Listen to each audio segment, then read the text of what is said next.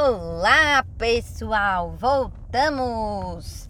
E vamos falar hoje, depois deste, deste episódio anterior, que a Letícia contou como que foi a questão dela no festival e tudo mais. Ela chorou. Se você não ouviu, você volta lá para ver, ouvir, né? Porque ver não vai dar.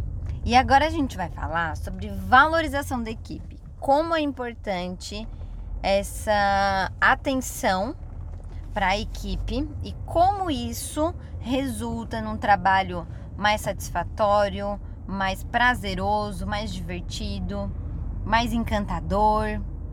David, sua vez. Sobre valorização de equipe, isso é fundamental, porque eu escuto todo mundo que é da dança dizer que as pessoas, ai, porque a dança não é valorizada, porque o governo não valoriza a dança, porque as pessoas não valorizam a dança. E aí é uma coisa que eu encho o saco de todo mundo, porque quem não valoriza a dança é quem está na dança. Porque o que é valorizar a dança? Valorizar a dança é valorizar quem trabalha com dança. Só que a maioria dos professores que trabalham nas escolas, seja pequena ou seja grande, eles não são valorizados. E outra coisa que eu encho o saco também, Toda vez que eu chego na, em alguma escola, eu pergunto: cadê os professores que não estão nos quadros na parede ali, como estão os bailarinos se apresentando? E aí é tão valorizado uh, o bailarino exímio, aquela técnica perfeita, no entanto, o cara que formou esse bailarino, ele não é valorizado, ele não está ali. Né? Normalmente tem os quadros lá das formandas do ano tal, tá, mas e os professores que formaram esses caras que estão ali hoje? Essas pessoas normalmente não são valorizadas financeiramente, porque a escola muitas vezes não, não tem uma boa administração, não consegue fazer isso. Só que mesmo que a escola não tenha financeiramente condições de valorizá-los e pagar um grande salário, poderia dar no mínimo essa valorização de visibilidade para as pessoas. Então tem outra coisa que eu acho meio. Deixa uma palavra amena para não, não as pessoas não se sentirem mal. É, sei lá, eu acho é, falta ah, de autoestima, qualquer... talvez. Aquela dona de escola que ela vai lá no espetáculo e ela quer ser a estrela, sendo que os pais querem ver as crianças, não querem ver a dona da escola. E aí ela vai lá, ela é a personagem principal do negócio. Ah, que dança junto? Não, independente de dançar junto ou não. Tipo, ah, sei lá, tem um espetáculo, sei lá, do Aladdin, por exemplo. E aí a Jasmine é a dona da escola sabe? Fazem tudo em torno dela. Os pais não estão. Aí o pai vai lá elogia tudo e tal, mas pensa você, se fosse pai de aluno, eh, você quer ver a sua filha como estrela ou a dona da escola? Né? Então é isso que eu falo. Aí os professores não vão se sentir valorizados, porque o pai vai lá, o pai só viu a dona da escola como estrela central e viu as crianças dançando. Os professores não estão nem aí. Então, essa questão de valorização é fundamental valorizar os professores ou no mínimo se colocar de uma forma é, de igual para igual e fazer com que eles entendam a sua liderança. Não você querer se colocar como líder à força. Por exemplo, aqui na SD, o uniforme de todas as pessoas é igual.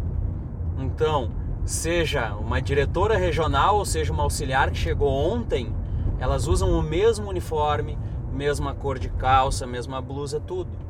Isso já é uma valorização desde o início, porque a pessoa chegou, ela não se sente menos do que os outros, ela já se sente parte da equipe. Então, uh, o que a gente vê bastante é assim, diretoras de escola querendo mostrar que ah, eu sou a diretora, uh, eu sou mais que os outros. Isso já é desvalorizar os profissionais que estão com ela e por consequência desvalorizar a dança. É, galera. Tem que pensar nessas questões, porque eu também ouço das professoras nos meus cursos, ah, porque a rotatividade de professores, ah, porque formar equipe é difícil, porque isso, porque aquilo. É, eu gosto de formar as minhas professoras. Então, as meninas vêm e eu treino elas do início a ser auxiliar, a ser professora, porque isso me garante que elas vão passar, dar continuidade ao processo que eu iniciei. Então eu tenho muito mais é, tranquilidade desta forma. Mas na sua escola você precisa contratar professores que já vêm prontos, é muito importante que tenha continuamente treinamento e dar muita atenção, dar muita atenção para que o foco da escola se mantenha e para que as pessoas estejam felizes lá trabalhando. Porque talvez as outras experiências que essas pessoas tiveram, talvez não foi tão positiva, ou foi mais marcante do que a que ela está tendo na sua escola, então ela acaba trazendo coisas de outro lugar que não se aplicam à sua realidade, enfim, as possibilidades são infinitas. Mas como eu contei lá uns episódios atrás, para mim, é, em dado momento da vida, o que eu só queria ouvir das pessoas era muito obrigada. Era só isso. E isso não teve. Então, às vezes não precisa ser um salário astronômico. Claro que isso sempre é bom, né? Mas se não tem condições, valoriza da forma que dá. Agradece é, os pequenos atos. Fala, olha, isso que você fez foi muito bom, mas fala quando for de verdade, né? Para que quando você fale também uma coisa que não é legal, que a pessoa também entenda que você é verdadeira em todos os momentos. Por exemplo, a Letícia estava fazendo a correção de um plano de aula e hoje eu disse para ela: Letícia, teu plano ficou muito bom. Ela respondeu: É sério? Por quê? Porque geralmente eu faço uma correção, eu faço outra e tal. Eu sempre pontuo algumas coisas. E esse eu não precisei pontuar nada, ele ficou ótimo. Então eu dei esse retorno para ela. É uma coisa pequenininha, é uma... dá para dizer, ai, nem ligou para isso, isso não faz a menor diferença. Faz, faz sim, é nos pequenos detalhes que vai juntando, vai somando e vai fazendo o dia a dia mais leve. Não deixar também só para um dia de espetáculo valorizar, que vai ser um dia dos 365. É, todo, todos os dias estar atento, estar conversando, se envolver. É, e para quem quer ser valorizado, também é muito importante que a pessoa se dê valor. Não é só cobrar isso do gestor, do dono da escola, é a pessoa se valorizar em todos os aspectos seja na parte intelectual, estudando mais, fazendo curso, fazendo com que a sua mão de obra tenha um valor maior para o local onde você trabalha, como também na questão estética, que é você ter uma apresentação pessoal que vá agregar para o local onde você trabalha.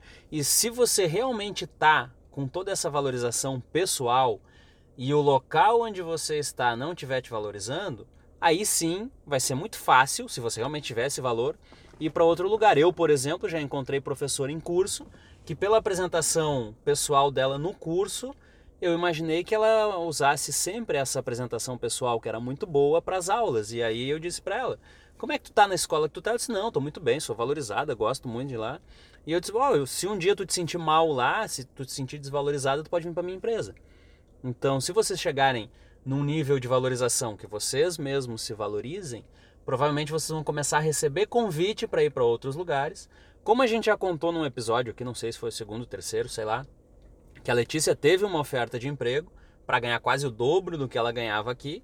E aí eu disse para ela, eu disse, não, vai me dar muito trabalho treinar uma outra pessoa e encontrar uma pessoa com toda a tua disposição. Então tu vai ficar aqui. Eu cobri a oferta que ela tinha recebido lá no outro lugar. Então, se vocês querem valorizar a dança, primeiro se valorizem, e aí depois vocês provavelmente vão ser valorizados no local onde vocês trabalham. Se vocês não forem valorizados no local onde vocês trabalham, vocês vão acabar indo para outra escola ou montando a de vocês. E esse local que não valorizou vocês vai ter perdido um excelente profissional, provavelmente vai acabar perdendo muitos alunos depois. E essa pessoa ou essa escola vai perder e vocês vão estar valorizando a dança e se valorizando. Então, se você é dono de escola, valorize os seus profissionais. Se você é professora, pense em como você pode dar mais valor para a sua escola. Talvez é fazer um plano de aula diferenciado, propor inovações na escola.